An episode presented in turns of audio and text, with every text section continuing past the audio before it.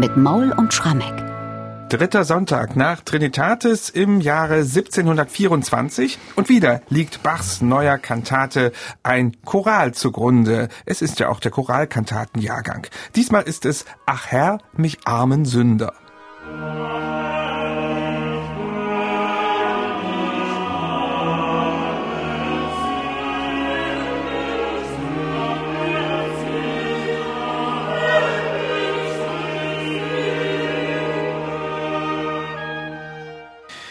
Johann Sebastian Bach hat seinen Choralkantatenjahrgang gerade einmal zwei Wochen davor begonnen, nämlich am ersten Sonntag nach Trinitatis 1724. Ja, und schon gibt es eine Doppelbelastung für ihn, denn dieser dritte Sonntag nach Trinitatis, der fiel 1724 auf den 25. Juni und einen Tag vorher, am 24. Juni, da war das Fest Johannes des Täufers, auch ein hohes Fest. Michael, gibt es da irgendwelche spürbaren Auswirkungen dieser Doppelbelastung auf die Komposition? Manchmal hat er ja dann den Chor ein bisschen entlastet oder die Orchestermusiker geschont. Heute kriegst du mal eine klare Antwort, Bernhard. Nein. Nein. Das ist eben auch das Erstaunliche im zweiten Jahrgang. Anders als im ersten Jahrgang, da hat er dann wirklich in solchen Momenten gerne mal auf ein älteres Weimarer Stück oder so zurückgegriffen, das vielleicht mal ein bisschen noch modernisiert oder so. Aber das passiert im zweiten Jahrgang nicht. Es wird jedweder Sonntag, jedweder Festtag mit einer neuen Kantate bedacht. Und wenn denn drei Tage hintereinander weg ein Gottesdienst ist, dann gibt's eben drei neue Choralkantaten. Und das Krasse ist, du hörst es den Stücken nicht an. Und er kann auch nicht den Chor schonen, denn es sind ja Choralkantaten. Das ist auch so, ja. Wir haben jetzt also am dritten Sonntag wieder so eine große Choralkantate. Im Evangelium geht's hier um das Gleichnis vom verlorenen Schaf. Lukas 15. Kapitel, eine sehr schöne Geschichte, dass der Hirte also darauf achtet, wirklich jedes Schaf seiner Herde bei sich zu haben. Und auch wenn er 100 hat, und eins nur verloren geht, wird dieses eine gesucht. Eine wunderschöne Geschichte findet sich auch immer wieder gern in Kinderbibeln. Also ich erzähle die auch immer wieder sehr gerne weiter. Bewegt mich sehr, deswegen habe ich das jetzt hier mal vorgetragen. Äh, welchen Choral hat Johann Sebastian Bach zu dieser wunderschönen Geschichte ausgesucht? Naja, es ist der Choral Ach Herr mich armen Sünder, der eigentlich nichts anderes ist als eine Paraphrase auf Psalm 6 ganz zentraler Bußpsalm. Den hat Syriakus Schneegas 1597 eben in Choralform gebracht, nach dem Vorbild Luthers, der das ja auch mit vielen Psalmen gemacht hat. Und hat sich eine ganz prominente Melodie dabei geborgt, nämlich O Haupt voll Blut und Wunden. Also deswegen kommt uns natürlich diese Melodie im Besonderen nochmal bekannt vor. Und man fragt sich jetzt ein bisschen, was hat jetzt der arme Sünder mit dem verlorenen Schaf zu tun? Und ich glaube, die Brücke, die ist etwas lose, aber ich denke, Bach konnte es im Zweifelsfall dem Oberpfarrer begründen. Wahrscheinlich hätte er dann gesagt, na, Sie legen ja dann immer dieses Gleichnis vom verlorenen Schaf so aus, dass man ja sagt, Jesus, das wurde ihm ja damals von den Pharisäern vorgeworfen, habe nicht mit denen gespeist, sondern lieber mit den Zöllnern. Und Zöllner waren ja immer sehr verdächtige Personen. Und da gibt's ja wieder dieses andere Gleichnis vom Pharisäer und dem Zöllner, wo ja eben Jesus auch sagt, mir ist an sich der Zöllner, der aufrichtig Buße tut, sehr viel lieber als der Pharisäer, der meint, er habe die Weisheit und die Gottesfurcht mit Löffeln gefressen. Also ein klares Bekenntnis hier auch zu den Sündern. Also kann man sich identifizieren, auch mit diesem Choral. Naja, ich glaube auch ein Bach wusste am Ende, dass wir alle nicht von Sünden frei sind. Und das Schöne ist ja auch irgendwie ja, im Geist des Protestantismus, Luther hat es ja schon gesagt, unser Gott ist letzten Endes ein gütiger Gott. Also wir kommen nicht ins Fegefeuer. Schauen wir mal auf den Eingangschor mit dieser schönen Aussicht. Und der ist wieder sehr besonders. Und es scheint so, als wolle Bach wirklich in diesem Choralkantatenjahrgang jede Woche irgendwas ganz anders machen. So ist zumindest der erste Höreindruck. Was ist es diesmal, was er anders macht? Ja, der kommt irgendwie so ganz melancholisch daher, finde ich. Wir haben jetzt nicht diesen alten, strengen Stil Antico wie am Sonntag vorher. Wir haben auch nicht die prächtige französische Ouvertüre, sondern wir haben eine schon mit kontrapunktischen Mitteln arbeitende Choralfantasie, die dahin fließt. Ich finde schon das Vorspiel total bemerkenswert. Da fehlt der Generalbass. Es sind eigentlich nur die hohen Instrumente. Die Streicher, in denen liegt die Choralmelodie und oben drüber entfalten die ein zauberhaftes Wechselspiel.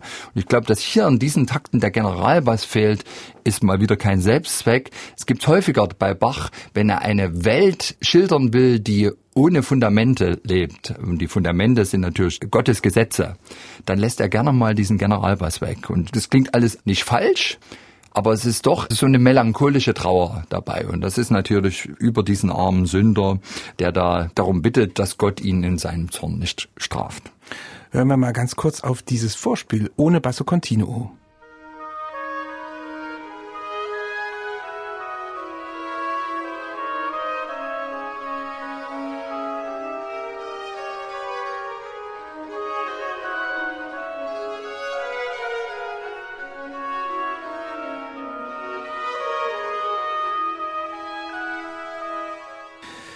Das ist also das Vorspiel erst zu diesem Eingangschor. Und in welcher Stimme präsentiert den Bach in dieser Woche den Cantus Firmus, die Liedmelodie? Ja, das ist sehr interessant. Also der Chor setzt dann ein.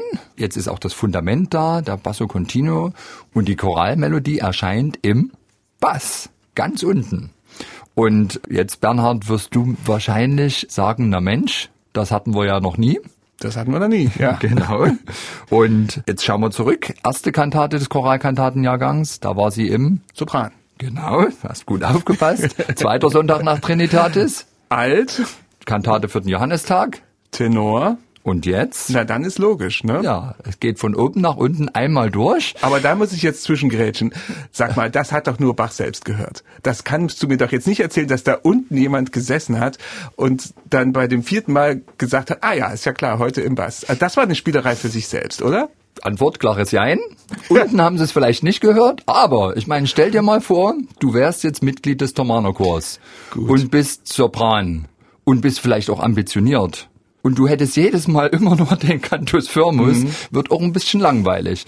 Also schöne Abwechslung mit einer gewissen Systematik, sicher zuerst für ihn selbst, aber ich denke, der Chor wird auch nicht undankbar darüber gewesen sein und der eine oder andere im Kirchenorchester wird gesagt haben, also Chef, der hat echt ein Konzept. Gut, das glaube ich schon. Darauf können wir uns einigen und jetzt hören wir mal ein Stückchen nochmal eine Choralzeile mit dem Cantus Firmus im Bass.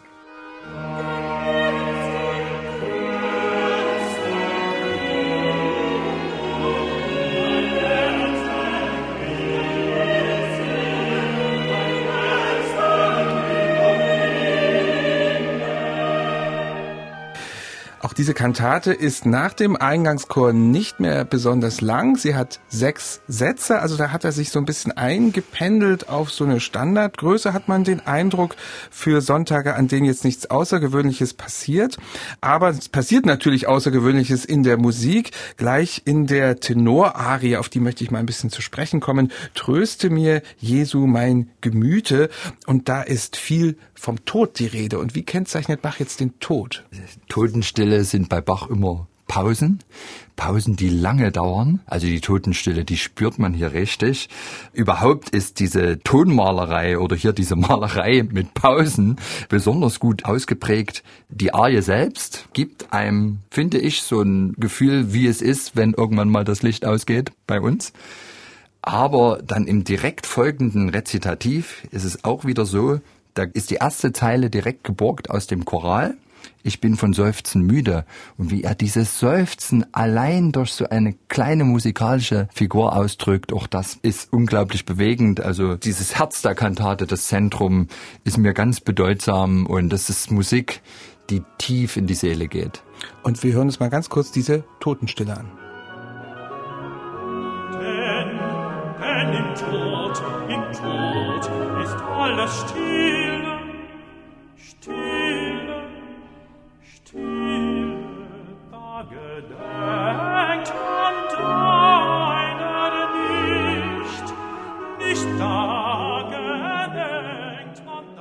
Da hält also die Zeit an gewissermaßen. Und da gibt es noch eine zweite Arie in dieser Kantate. Das ist wieder eine aus der Kategorie heroische Bassarien mm. mit vielen Koloraturen. Da hatten wir schon einige, die kommen immer wieder gerne vor Weicht all ihr Übeltäter, heißt es da. Genau, der Text insgesamt lautet, weicht all ihr Übeltäter, mein Jesus tröstet mich. Das ist der A-Teil, jetzt der B-Teil.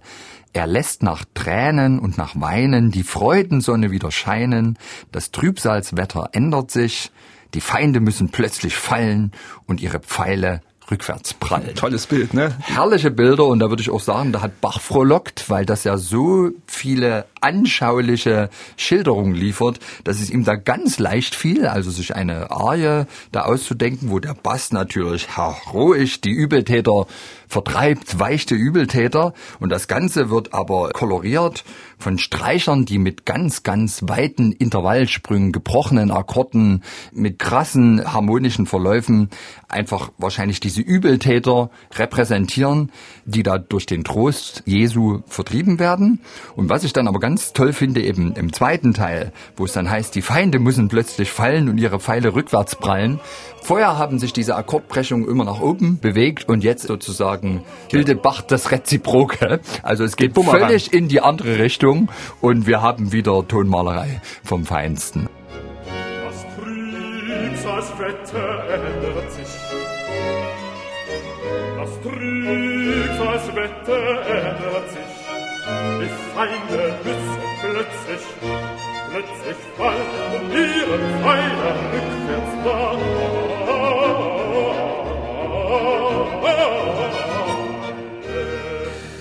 Das ist also ein Auszug gewesen aus dieser Bassarie. Und auch hier, Michael, würde ich dich um ein ganz kurzes Fazit dieser Kantate nun zum dritten Sonntag nach Trinitatis bitten. Es ist in der Zählung die vierte Kantate in diesem Jahrgang. Hat er praktisch alle Seiten ausgeleuchtet? Man kann schon den Eindruck gewinnen. Man wird allerdings jetzt im Verlauf des Choralkantatenjahrgangs feststellen, dass er doch noch allerhand mehr Pfeile im Köcher hatte.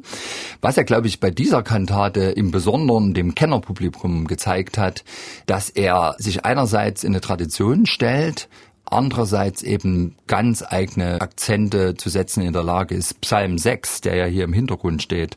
Ach Herr, straf mich nicht in deinem Zorn ist ja einer der seit dem 16. Jahrhundert immer wieder vertonten Bibeltexte. Also der gehört wirklich zur Top 5. Und Bach liefert hier im Grunde eine amtliche Kantatenversion dieses berühmten Psalms, mit dem sich schon so viele auseinandergesetzt haben. Und gerade in Leipzig hat es mit Psalm 6 tolle musikalische Ereignisse gegeben. Es gibt ein ganz eindrucksvolles Psalmkonzert von Sebastian Knüpfer. Das war Bachs Vor, Vor, Vorgänger im Thomas-Kantorat.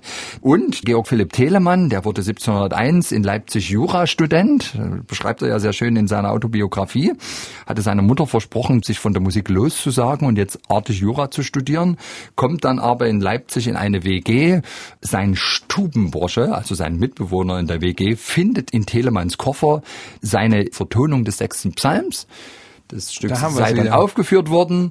Alle hätten Gefallen daran gefunden und das hat dann daran gemündet, dass der Bürgermeister Romanus ihn gefragt hat, aller 14 Tage ein Stück zu komponieren. Also kurzum, ach Herr, straf mich nicht in deinem Zorn. Das gehörte sozusagen ins Portfolio eines ambitionierten protestantischen Kirchenkomponisten und da muss man einfach mal sagen, hat Bach geliefert.